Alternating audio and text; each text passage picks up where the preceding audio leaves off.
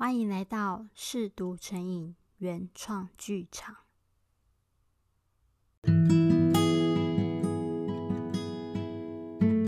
我是 Maybe，今天带来的是那些再也无人过问的爱情遗物第三十集。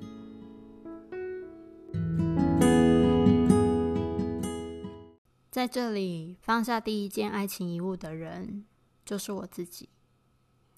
那个唯一例外的三 C 产品——卡带式随身听和五月天的《爱情万岁》，就是我的。我瞪大眼睛，伊恩领着我回到吧台。今天想喝点什么吗？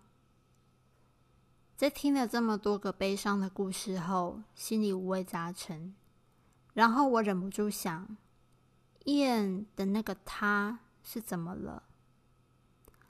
好啊，那我想要一杯跟你说的这些故事有连结的。他沉思了一会儿，然后利落的在雪克杯里加入各种他锁定的液体，甩起杯子。接着，他递给我一杯深咖啡色、装在高脚杯的东西。杯口抹了一层像砂糖的白色晶体，杯缘夹着一片稍微烤过的柠檬干。入口的那一刻，又酸又咸又苦，集结起来的味道让我只想掉眼泪。好难喝哦！我的五官肯定皱得跟杯缘那片柠檬干一样。哎，有点耐性嘛，这是你指定的特调哎。再喝一两口看看。我狐疑的盯着这杯难看又难喝的东西，犹豫了好一下子。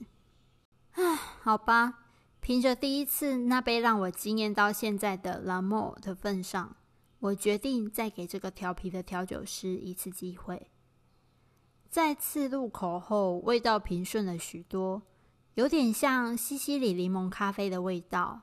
尾韵则是一点酒精和满嘴的咖啡香，是一种苦尽甘来的味道。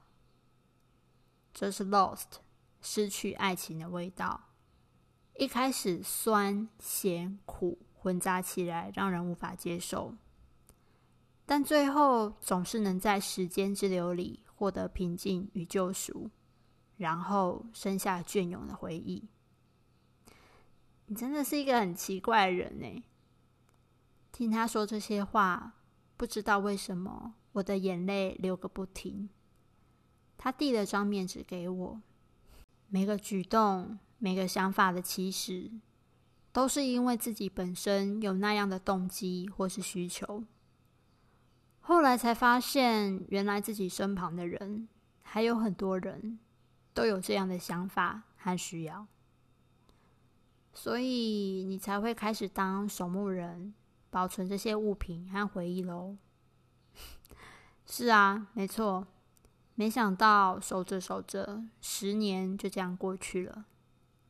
接着，伊恩娓娓道出属于他和那个人的故事。